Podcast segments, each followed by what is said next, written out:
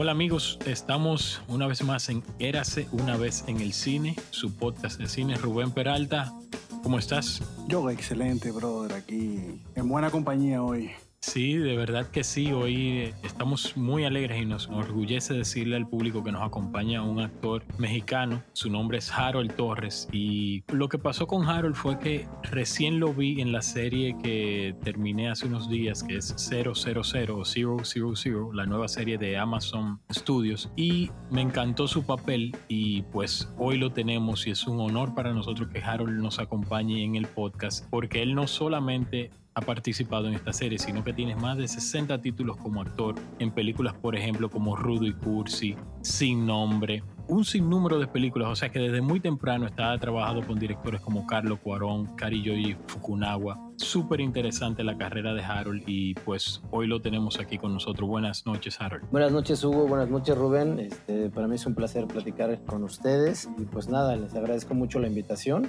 y pues a platicar. Sí, claro que sí. Hay que mencionar que en tu carrera, Harold, para hacer un preámbulo y para que el público sepa, tú has sido nominado en tres ocasiones en los premios Ariel de México, que el premio más importante a nivel de cine en México, una de ellas por eh, la película Falsos Profetas, que a la vez ganaste en el Festival de Cine de Morelia el premio a Mejor Actor por esa película de, del año 2014. Exacto, sí. Además de que también ganaste en el Festival Internacional de Bratislava por tu papel en Norteado, que esa película también la recuerdo muy bien, del año 2009. Y así hasta llegar pues a la serie que hoy ha recibido mucha publicidad últimamente y es esta serie donde tú haces el papel de Manuel, que es la serie 000 y vamos a tratar de no dar muchos spoilers, pero tu papel como antagonista con una, una dualidad interesante a nivel moral me parece súper interesante. Pues sí, en cuanto a los premios, sí, tuve la fortuna de estar nominado en la Academia de México en varias ocasiones, como tú mencionas, y pues para mí es eh, una cosa muy bonita porque en cierta forma y en la medida de lo posible, como le he apostado a un cierto cine, que no es tan fácil de promoción y como tú bien mencionas, eh, la mayor parte de mis películas son con ese perfil. Digamos, a pesar de que trabajé con Kari Yogi Fukunawa, que además admiro muchísimo por True Detective, eh, la verdad es que mi personaje es muy pequeño en la película y entonces no tuve tiempo de convivir tanto con él, que lo respeto bastante, y entre otros directores con los que me ha tocado trabajar. Y es esta, digamos, entre otras cosas que he hecho, lo que está teniendo más repercusiones, pero nada como 000, eh, está llegando a todos lados. Yo no soy bueno para lo de las redes sociales y recién abrí, abrí lo del Instagram, lo abrí para, para poderle contestar a la gente que me decía me estaba buscando, sobre todo de Europa, porque allá se estrenó primero en Italia, luego se estrena en México, Estados Unidos, Latinoamérica, Canadá y España. Después se estrena en Francia. Y bueno, ahorita me han llegado gente hasta de Nepal que me está contactando por las redes sociales, entre incluso la crítica o la gente que se dedica también al cine en Estados Unidos como ustedes. Y pues eso es bastante bonito, ¿no? Que por un proyecto como este se empiecen a, a ver tu trabajo, ¿no? Eso es de las contradicciones que tienen los streaming, ¿no? Sí. En comparación con el cine y cómo también pues la gente no sé, como que si hay una, temática que hay que platicar respecto del público en cine, en salas y el público en streaming, pero pues para mí ha sido bastante chévere, ¿no? Tú has tenido la oportunidad, Harold, ahora con esta serie 000 de trabajar también con un director como Pablo Trapero, que es un director de mucho renombre con películas, por ejemplo, como Carancho. Y ya mencionaste lo de Fukunaga y lo de Cuarón y otros directores de renombre en tu carrera. ¿Cómo ha ido eso moldeando, vamos a decir, qué tú tomas de esos directores, aun cuando tienes roles muy pequeños? Un director, ¿qué tanto puede influir en la carrera de un actor luego de un proyecto? Pues mucho. Vaya, me ha tocado a lo largo de estos más o menos 11 años, yo creo que ya llevo trabajando eh, me ha tocado trabajar tanto personajes pequeños como personajes protagónicos. Evidentemente, cuando uno está en un personaje protagónico, pues tiene mucho más tiempo de poder también ponerse a prueba y está todo el tiempo pues en esa prueba, no solamente a nivel actoral, sino yo diría, por el claro ejemplo de 00, de una cuestión de resistencia, ¿no? Estar eh, tanto tiempo en los llamados y solamente dedicarse a hacer eso es una complejidad este, bastante interesante. Me ha tocado trabajar con directores muy diferentes entre ellos. Vaya, también he tomado clases con algunos directores mexicanos importantes como Ignacio Ortiz, que sí tuve clases directas con él en, este, en clases de dirección de actores, me metí a dirección de actores, con Mariano Varo, también otra directora importante en México. Estuve en el Talent Campus de Berlinale hace ya varios años, en 2011 me parece. También tuve ahí la posibilidad de estar ahí hasta el masterclass con Ralph Fiennes, entre otras cosas. Ah, sí, leí algo de eso, sí. Y vaya, digamos, eh, yo estudié en la universidad, en el Centro Universitario de Teatro, y digamos, mi formación sí tiene que ver con una forma universitaria. Y yo venía también de haber estudiado unos semestres de ciencias de la comunicación, que realmente Oh. acá estaban en tronco común, que les llaman, tomando las mismas materias que tomaba ciencias este, sociales y política. Entonces, pues bueno, ya tenía, este, vaya, una línea que creo que también se ve reflejada un poquito en mi trabajo y en las cosas que escojo trabajar. Claro. Ahorita regreso a este tema, pero también me, les quería comentar de entre las cosas que me tocó hacer, hice una serie que se llama El Chivo para Colombia y que aborda el libro de Vargas Llosa, La fiesta del Chivo, de, que evidentemente ustedes conocen perfecto, que habla sobre el dictador Trujillo. Y ahí lo interesante y la guerra también del cilantro y todo esto. Y me tocó este, ahí interpretar a un anarquista. Lo cual, bueno, a mí me, llamaba mucho la atención. No- realmente no era anarquista al 100%, pero era muy interesante cómo en una televisora este, abierta, digamos, ¿no? Sí. Se podía hablar de un hecho tan reciente, porque eso no tenía tantos años que había pasado, ¿no? O sea, estamos hablando como de 50 años más o menos, 60, no sé bien. Sí, claro. Y bueno, esto lo tomo para ver si ahorita platicamos algo al respecto que es bastante interesante, pero bueno, la repercusión es que hay directores con los que uno tiene la posibilidad de, digamos, de tener una creación con mucho más comunicación. En ese sentido, yo retomo mucho una película que hice con un amigo mío, un cinéfilo empedernido, un, un tipo este, que ama el cine, que se llama Santiago Sendejas, y él es director de una película que se llama Plan Seccional, donde él hizo la edición, hizo la música, hizo el guion, hizo todo. Y entonces eh, la aproximación con la creación del personaje, pues tuvo mucha fluidez. Con Carlos Volado también, que es reconocido internacionalmente, que él he trabajado en cosas muy pequeñas, entre ellas Colosio, el asesinato de hace ya unos seis años, con Kay del Castillo, entre otros. Y con esta película, este, pues a mí me encanta trabajar con Carlos porque es un tipo súper brillante y que también entre toma y toma este, no deja de cautivar en el sentido de que es un tipo súper culto y muy inteligente. Ajá. Y vaya, yo creo que con cada director le he aprendido muchísimo. Hay algo que puse en práctica este, en esta película, aprendido de Berardo Wood, que estuve en la película de Días de Gracia, y que era que él se ponía un audífono en el oído, en uno de los oídos, y escuchaba música mientras hacía la cámara de una foto. Y eso yo ya lo venía este, pensando tiempo atrás, en el sentido de que para mí también la actuación implica muchas veces una cuestión rítmica. Sí. Y esa cuestión rítmica, por ejemplo, en 00, la apliqué todo el tiempo al meter en mi cabeza un mantra Gabriel que era, Byrne, sí. levanta una piedra y ahí estaré, y que tenía que ver con una película que se llama Stigmata, donde también sale Gabriel Byrne, que es un actor que sale en 000 y que hablaba también como de la religiosidad, de cómo no necesitas intermediarios para acercarte a Dios. Todo esto se los digo en conjunto como para decir que todos los directores, toda mi historia, todas las películas que he visto, todas las películas que se han hecho en México, van encaminándome a mí en una cosa que no sé muchas veces, este, no puedo señalar, pero que evidentemente repercuten en mi cabeza y cuando actúo salen de una u otra manera. Soy un actor como muy instintivo, donde sin darme cuenta, pues voy empezando como cosas de todos lados. Y en ese sentido, los directores con los que he trabajado, pues evidentemente han generado cosas para bien y también para mal, ¿no? No todo ha sido este color de rosa, ¿no? Sí. Pero, pero sí han sido muy importantes. ¿No crees tú que internacionalmente se ha explotado mucho el tema del narcotráfico relacionado con Latinoamérica? Por ejemplo, ya Netflix tiene una serie muy conocida acerca del narcotráfico, una historia requete mil veces contada. Amazon ya ha tenido anteriormente terrorismo y un poquito de narcotráfico con Jack Ryan. En muchas cadenas de televisión tienen una serie o algo relacionado con el mundo del narcotráfico. Quiero saber tú que hiciste esta serie de televisión con un streaming que básicamente tiene dos años haciendo producciones independientes. ¿Cuál es tu parecer acerca de, no este auge, sino tiene tiempo ya haciéndose, de que se cuentan y se hace mucho énfasis el narcotráfico relacionado con Latinoamérica? Bueno, si nos vamos a nivel histórico, yo creo que tendríamos que hablar que las primeras cosas que empezaron a tener como su poder, lo que planteaban era el panorama de los italianos en Estados Unidos, ¿no? Con cosas como El Padrino, no luego Los Soprano, este, entre otras muchas cosas. O sea, yo creo que Robert De Niro tiene como muchos personajes donde tiene que ver con el narco. Luego están este, muchas otras cosas que se empiezan a hacer, como por ejemplo The Wire, que entra en una forma muy diferente, no solamente del lugar donde aborda, sino también en la propia narrativa que plasma en una serie donde personajes principales de repente desaparecen capítulos completos, ¿no?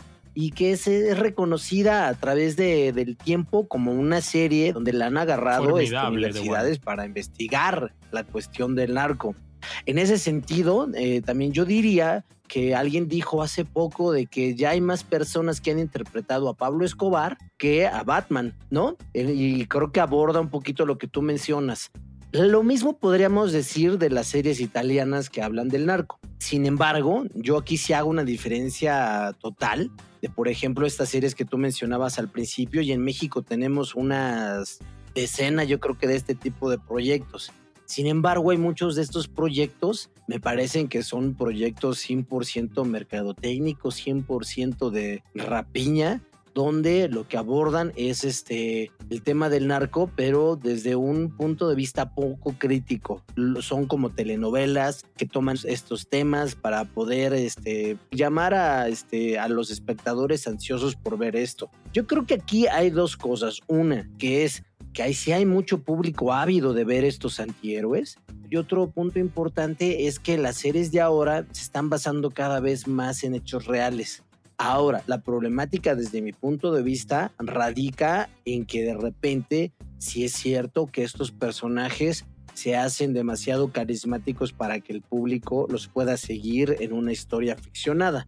Y es ahí donde creo que hay muchas cuestiones que se podrían poner en tela de juicio y debatir al respecto. Yo considero que en México hay muchas que sí son una completa basura y hay otras que tienen como otro tipo de investigación. Yo participé antes de 00 en una que se llama El Chapo y yo participé allí porque había una investigación basada en periodistas donde ponía en tela de juicio que el gobierno de México con esta guerra que emprendió en el 2006 en contra del arco, pues realmente no era tal guerra. Realmente ellos ya que mencionaba que el gobierno de en ese entonces estaba vinculado directamente con un cártel. Y eso está saliendo a flote varios años después con unas investigaciones y ahorita con una investigación por medio del gobierno de Estados Unidos a un personaje que sale en la serie. Entonces yo creo que hay de todas cosas, así como se aprovecha de Wire, así como se ve esto, yo diría que 000 no solamente parte de esta cuestión, ¿no? De una investigación de Roberto Saviano para hablar del tema,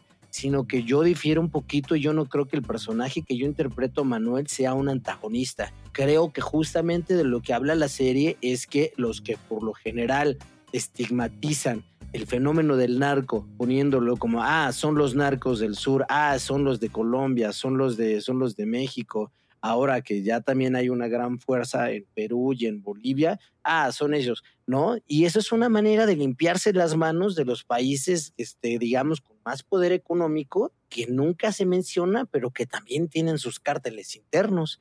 Y hace poco salió una investigación periodística donde hablaban justamente de eso, donde una autoridad estadounidense reconocía ese hecho en estos años. Entonces, para mí, 000, y no nada más para mí, creo que es una de las primicias de, o no las primicias de las líneas conductuales de esta serie, y lo menciona Roberto Saviano en su libro, es que la cocaína, el poder económico de la cocaína, mueve al mundo y que lo mueve en todos lados, las bajas estratosferas hasta las más altas, con los llamados narcos, pero también con los bancos en todo el mundo, también con empresas. Y en ese sentido, 000 es de las primeras series que pone a personajes que parecen tener una fachada este, muy de buenas personas en Estados Unidos, pero que también están metidos en este negocio y creo que es de, de las cosas más poderosas que tiene la serie. Algo que sí me gusta del equipo de 000 es que está liderado por Estefano Solima. Estefano, yo honestamente conocí su trabajo a partir de que vi la película Sicario, El Día de Soldado, la segunda parte de aquella película de Denis Villeneuve.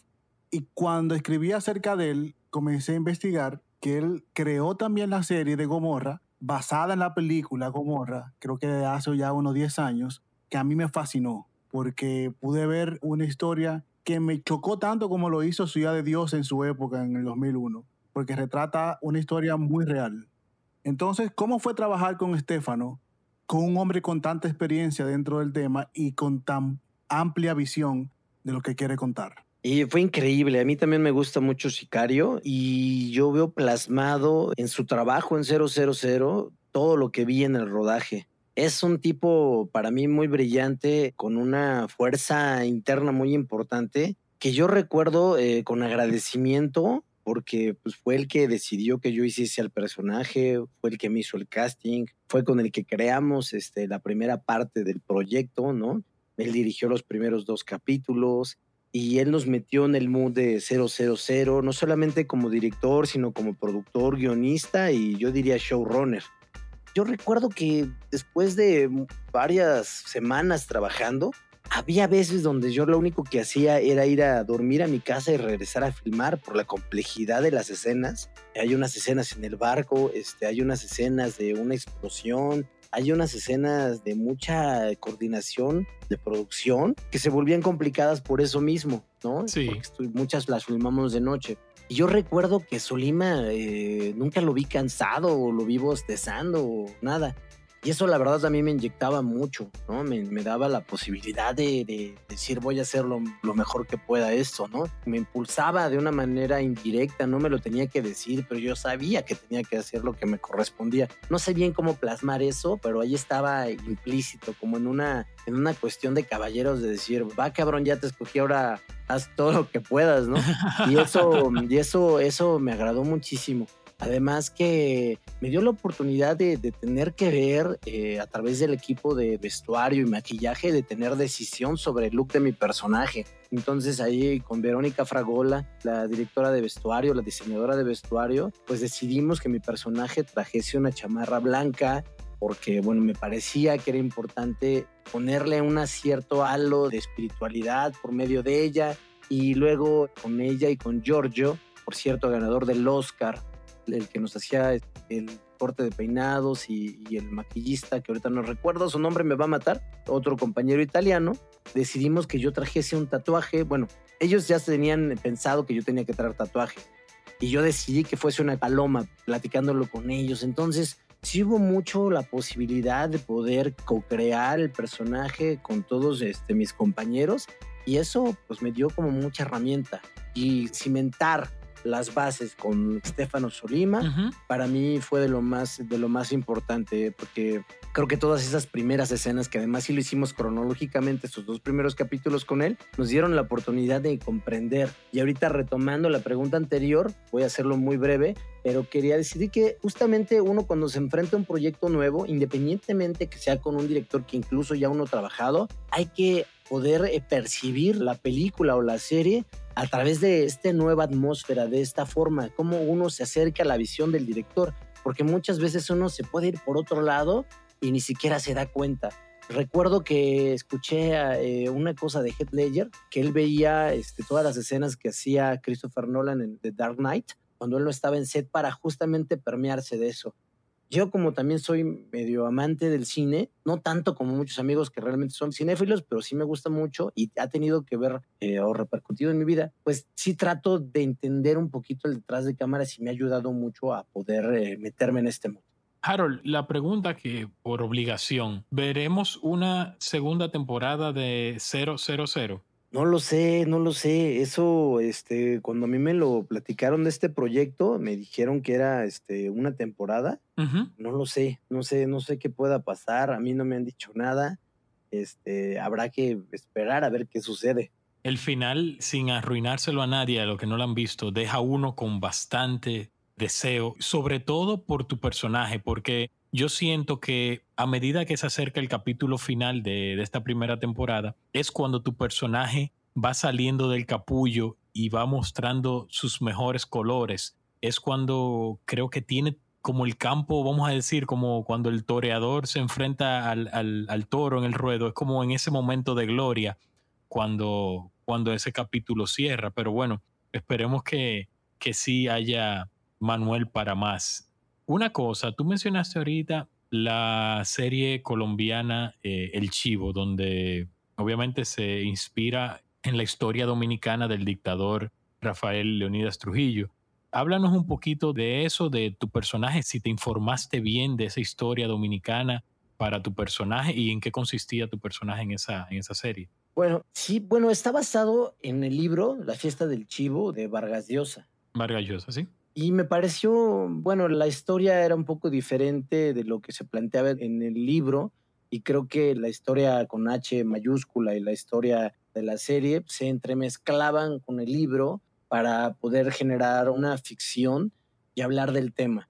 A mí lo que me interesó mucho más fue que, lo repito, en un canal público se mostrara este, algo que está muy poca, muy, muy cercano, ¿no? O sea, de Colombia, de República Dominicana no está tan lejos y eso me parecía súper importante, como una empresa de ese estilo, ¿no? Que además, pues digo, es notorio que se encarga de producir cosas mucho más comerciales, se lanzara con una cuestión histórica, ese era un gran riesgo.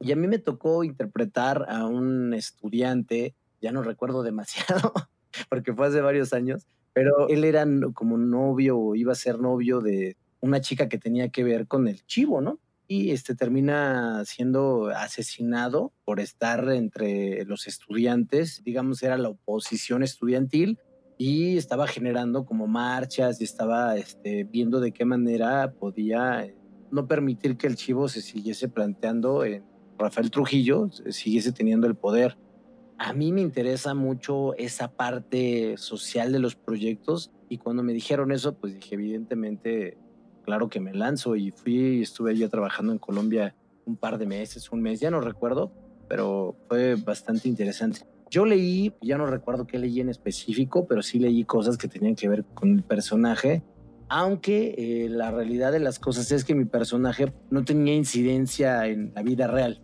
era más parte de la ficción que de la realidad pero representaba en un contexto muy importante a los estudiantes de Latinoamérica, desde mi punto de vista. Y en ese sentido, si lo comparamos con los estudiantes de México y con los estudiantes de toda América Latina en los 60, pues yo creo que a todo el mundo nos puede traer eh, memoria de, de, lo importante que fueron esos movimientos, ¿no? Excelente, súper interesante. El sistema de streaming ahora tiene un formato que te pone todos los episodios de una tirada. Antes, recuerdo yo cuando era niño, yo tenía que esperar una semana para ver el episodio y era un toque de queda y nos sentábamos todos a ver el episodio este formato nuevo de que te ponen los episodios nuevos, ¿te da a ti alguna facilidad para mercadearte a ti como actor para poder hacer algo alrededor de todo eso? Te lo pregunto porque hace poco que conocí a una de las actrices de la serie Élite y ella me dice que cuando la serie inicia, ella tenía, por ejemplo, unos 2.000 followers. Una semana más tarde, ella tenía unos casi 100.000 followers porque hubo gente que vio la serie completa y se enamoró de X personaje y comenzó a buscar a esta gente en redes sociales para conocerle y para darle seguimiento. Y tú dijiste algo importante al inicio de la entrevista, que era que tú no tenías redes sociales.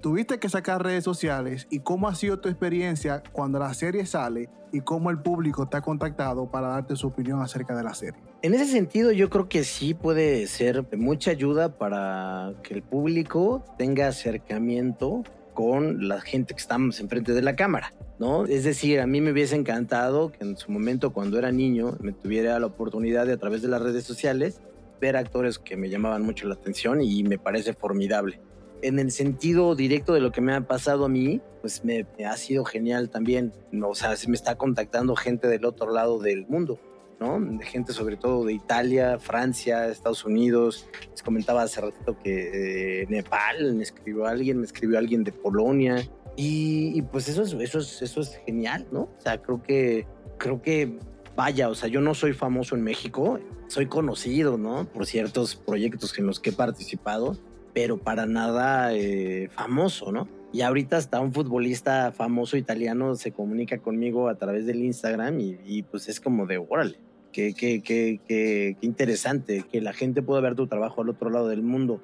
Yo lo que veo con el streaming, si nos vamos a la parte ya como como visor. Me preocupa una cosa que es hacia donde nos están llevando todo, todo la inmediatez de las nuevas generaciones. Es que, bueno, ya yo ya sé, por ejemplo, que están haciendo series para que se, se estrenen en celular, ¿no? están hechas para formato celular. A mí lo que me preocupa un poquito de eso es que de repente, si hay una comodidad por parte del espectador en cuanto a accesibilidad a contenido y en cuanto a la necesidad de ver 10 capítulos, puede ser bueno, pero también creo que mm, hay una parte rara. La parte rara es que también en cualquier momento le pones pausa y te vas al baño, ¿no?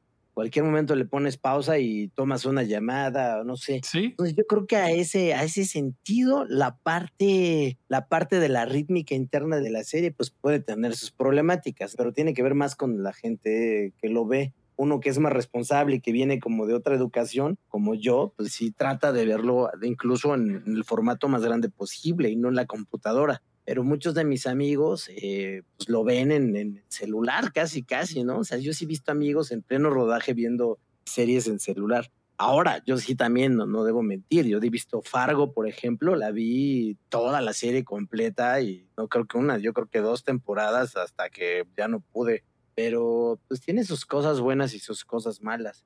Ahora bien, pues habrá que ver también qué tantas repercusiones realmente tiene para los creadores. Eso lo vamos a ver en, en unos años más adelante. Yo creo no, yo no creo que todo sea tan bueno con esto del streaming. Yo creo que hay ciertas problemáticas que vamos a tener que enfrentar más adelante. Una, por lo que a mí me viene al tema, es eh, comprender que todos estos streaming vienen de transnacionales y en países como República Dominicana, Colombia, México, pues evidentemente van a llevar proyectos, pero son proyectos que al final de cuentas necesitan la palomita de la transnacional, ¿no? Y creo que eso se va a ir viendo este, más adelante. Sin embargo, pues también gracias a series como esa, pues también me, o sea, la gente sí tiene la posibilidad de ver mi trabajo y eso pues se agradece, ¿no? Claro, claro que sí. Una pregunta, Harold. Dentro de la forma como te expresas, has dejado ver que eres un verdadero cinéfilo cuando mencionabas lo del formato de la pantalla no podía de pensar en mí, que es así como me gusta también consumir las cosas. Incluso cuando veo una serie, yo espero que esté todo en silencio en mi casa para evitar interrupción. O sea, para mí el control y el botón de pausa no existe. Yo estoy viendo esa serie y hasta que pueda. Pero hablando de tu parte cinéfila y de eso que has dicho que el cine tiene momentos importantes en tu vida, ¿cuáles son esas partes tan importantes que el cine ha tocado en tu vida? ¿Cuáles son esas películas, esos actores alguna influencia que tú puedas o quieras mencionar de la historia del cine? Muchísimas, muchísimas, muchísimas. Y lo mencionaba al principio también de una cuestión emotiva. Y esa cuestión emotiva tiene que ver con que de repente yo cuando tengo momentos medio bajones, pues leo o hago otras cosas que también me motivan mucho.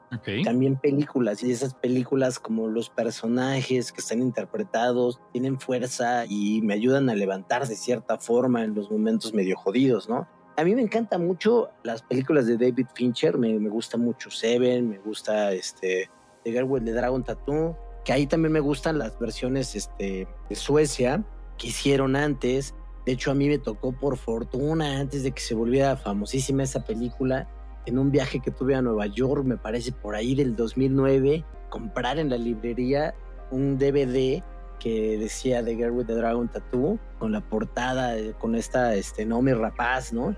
La compré y este, antes de que se volviera este fenómeno mundial, ¿no? De Stieg Larsson, he leído los tres libros. La cuarta película que hicieron, que la dirige un director argentino, me parece, no me prendió tanto, pero me gusta también. Vaya, ese personaje me gusta mucho.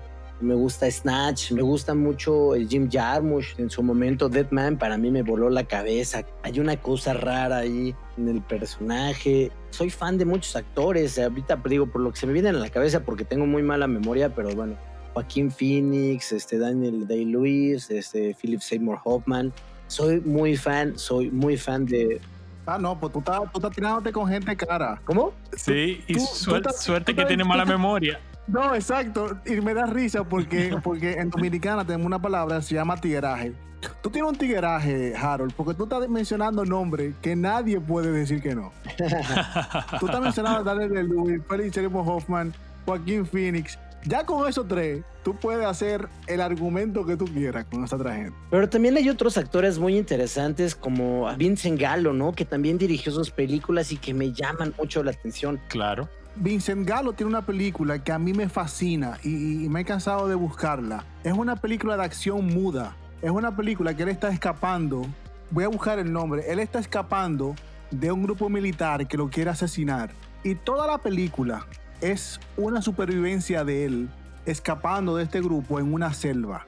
Pero es fenomenal. La voy a buscar ahora el nombre. Pero yo pienso que Vincent Gallo, yo no sé qué le pasó en su carrera. Yo pienso que aquel episodio con Chloe Sevigny opacó su carrera. Pero yo pienso que Vincent Gallo es un talento poco apreciado y que poco se explotó dentro de la industria. Y de verdad tengo que averiguar qué pasó con Vincent Gallo. La que tú mencionas, Rubén, es Essential Killing. Debe ser la que mencionas, del 2010. Esa misma, esa misma película. Es una película muda. No hay diálogos. Se oyen diálogos de los militares a distancia, pero no hay interacción entre los personajes. Y toda la película es la supervivencia de este señor que está escapando y hace una serie de cosas porque se mete en un pueblo, hace cosas que no quiero decir para no dañar la experiencia que yo tuve. Y lo que me fascina de la película es que son de este tipo de películas que tú pones un día sin ninguna expectativa y te vuela la cabeza, que tú dices, wow, ¿qué fue lo que yo acabo de ver? Es una película corta, es una película que dura unos 85 minutos, pero son 85 minutos que se te olvida respirar. Y qué bueno que lo mencionaste porque ahora voy a buscar la película para comprarla. Pues así me pasó con una película que yo no encontraba, por ejemplo, que es la dirigida por Johnny Depp, que se llama The Brave, el Bravo, ¿no? Que ahí trabaja incluso con, Me encanta esa película con con Marlon Brando. Marlon Brando. Sí, entonces a mí, y esa es la única forma que la pude conseguir fue descargándola de internet y nada más hay esa versión. Otra cosa, por ejemplo, yo soy muy fan de Klaus Kinski y la única forma de conseguir un libro que se llama este, Yo solo necesito amor fue también solamente a través de las redes sociales, del internet. Entonces quiero decir con ello que sí tiene sus contradicciones esto, sus cosas buenas y sus malas. Soy muy fan, muy fan, muy fan de Vincent Castle. Él me, me encantan este, sus películas como de la- El Odio, como eh, hay otra que me fascina, de Lee mis labios, y pues muchas otras películas, pero así hay una que puedo decir también que es como interesantísima para mí.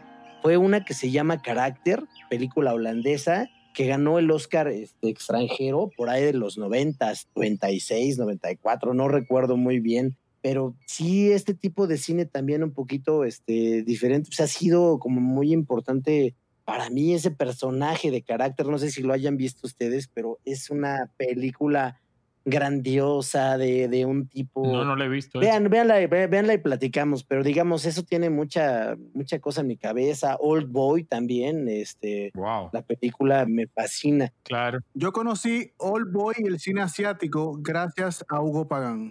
Qué bien. Yo conocí el cine asiático y, y mi lectura, mi clase empezó con Old Boy, honestamente.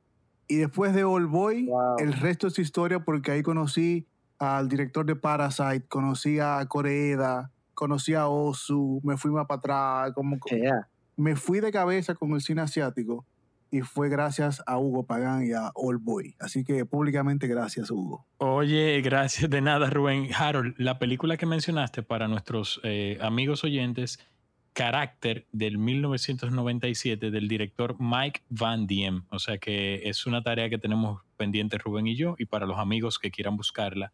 Es de 1997 esta película del director Mike Van Diem, que como tú bien dices, eh, pues se llevó el Oscar. Es una película de Ujú. Holanda y Bélgica, una coproducción entre Holanda y Bélgica. Sí, gran película. Me gustó muchísimo. Me... La, tengo en, eh, la tengo en VHS, no la tengo en DVD. Esa no la he podido conseguir en DVD. La tengo en VHS. Se me jodió el, el, el VHS Muy de hace bien. años. Tú mencionaste a Fincher. Me da curiosidad saber con qué otros directores te interesaría trabajar. Por su estilo, por su estilo, por su visión, por sus historias previamente contadas. ¿Qué director te gustaría verte involucrado en un proyecto por estas razones? Ay, ay, ay, mm, es que no se me vienen los nombres a la cabeza, pero bueno, de lo, de lo que. A ver, a ver, a ver. Uy, pues es que, híjole, no, pues muchísimos. Menciona el director que hizo tal película. Paul Thomas Anderson, por ejemplo, ¿no? Eh, me encantaría trabajar con él. Jim Jarmusch, me encantaría trabajar con él. Obviamente Tarantino. ¿A quién no? Obviamente Scorsese, obviamente todos los clásicos que ustedes este, ya conocen, ¿no? Pero eh, también algo que me ha pasado a través de los años es que me tocó trabajar en muchas óperas primas. Y allí también yo veo algo increíble. Entonces, yo no rechazaría para nada por ese sentido hacer series B en Estados Unidos o en otro país. Me encantaría tener contacto este, con estos proyectos, con nuevos directores, que realmente, pues evidentemente ustedes lo saben muy bien, pues que a veces no hay como las posibilidades este, de nivel producción, pero que tienen cosas este, muy poderosas, ¿no? No, hay muchos directores este, de los cuales les podría decir, bueno, Guy Ritchie podría ser también fenomenal, ¿no? Aronofsky también me parece interesante, por ahí, este, Soderbergh, por ahí, Híjole, no, son muchos, muchos, muchos. No, no tengo al sí alguien en específico. No, pero con eso que mencionaste, eso es un dream team, o sea, trabajar con eso. Y, ojalá, es más que suficiente. Ojalá, ojalá que te podamos poner en contacto con directores dominicanos, que los hay de verdad excelentes. Se está haciendo un gran cine en República Dominicana. Un gusto. Y quién sabe si te podríamos poner en contacto para algún proyecto o alguna coproducción, porque de verdad que se está haciendo muy buen cine y, el talento que hay a nivel de directores y productores en Dominicana es, es muy interesante. Con muchísimo gusto. Y creo que una de las cosas que tomando, retomando esta cosa a nivel mundial del streaming, creo que una de las cosas de las que puedo decir que sí aplaudo es la oportunidad de ver los trabajos de América Latina de una manera más sencilla. Porque la problemática al vivir en México es que, pues al tener Estados Unidos al lado, nos llega demasiado de Estados Unidos, pero nos llega casi nada de, América Latina. Y es algo que a mí siempre me ha molestado, ¿no? En ese sentido, ¿no? Por ejemplo, a mí me encantaron la época, ustedes recordarán, de Whisky, de estos directores este, claro. del Uruguay, que lamentablemente uno ya pasó a mejor vida. Y, me gustaba a mí mucho el cine chileno, Machuca. Vi Tony Manero, gracias a Cristian Díaz Pardo, otro amigo mío, otro director de González Falsos Profetas. Y vaya, tuve oportunidad de ver otras películas de Colombia y demás. De La Raín. De La Raín, pero antes de que ya sea el señor La Raín que ahora conocemos, ¿no? Sí, claro. Y eso creo que es algo bien importante, cómo podemos acercar este, las ficciones en toda América Latina. Creo que hay muchos temas de los que podemos hablar a través de coproducciones, etcétera.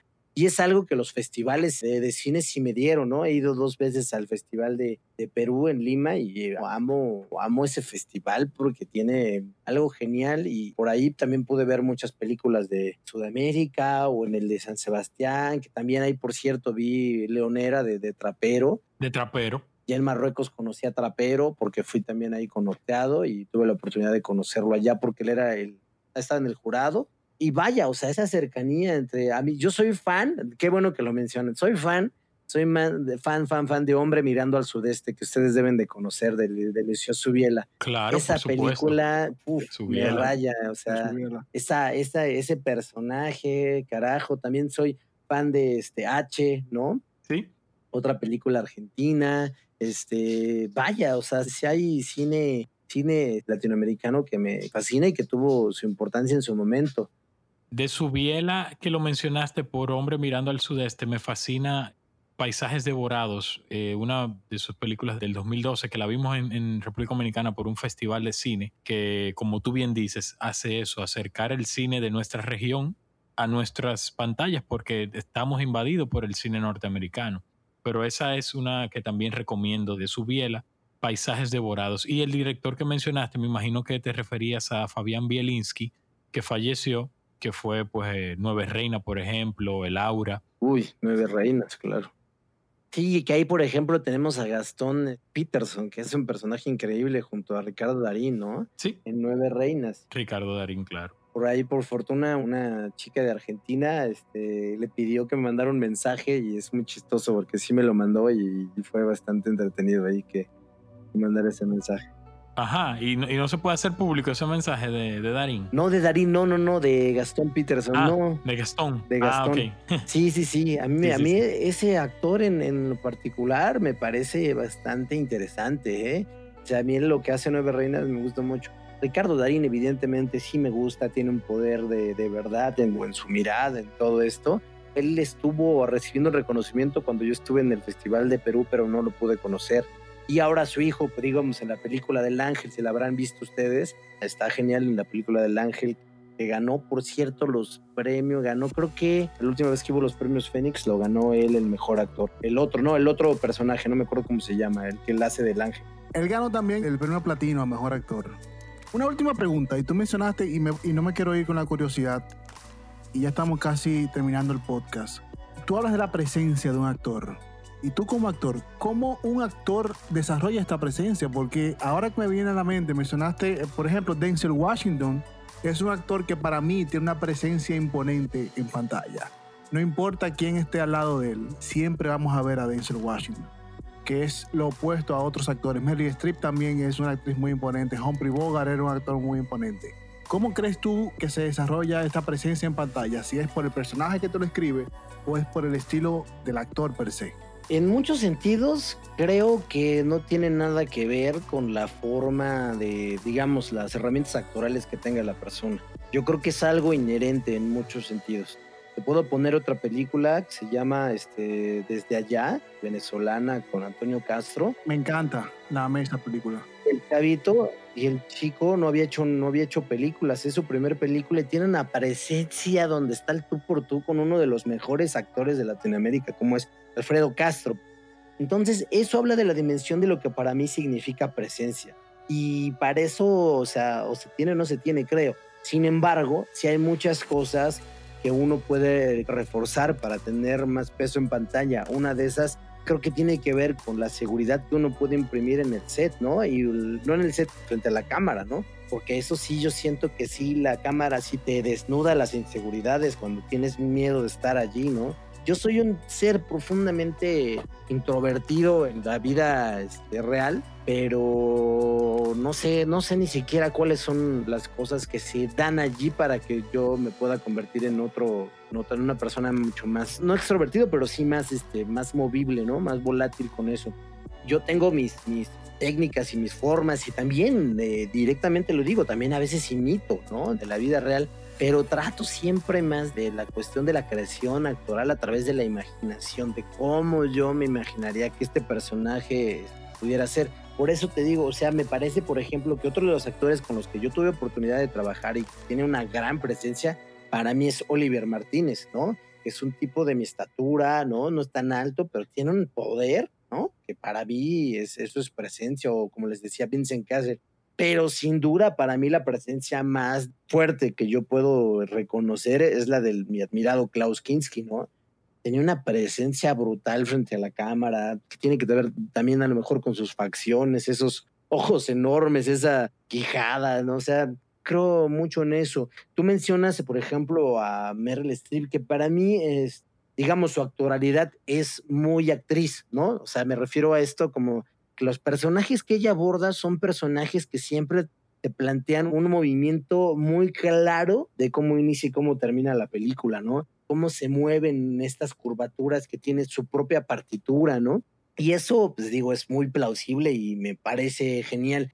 Yo lo que me refiero con presencia tiene que ver con las cosas que no haces y aún así creas un personaje.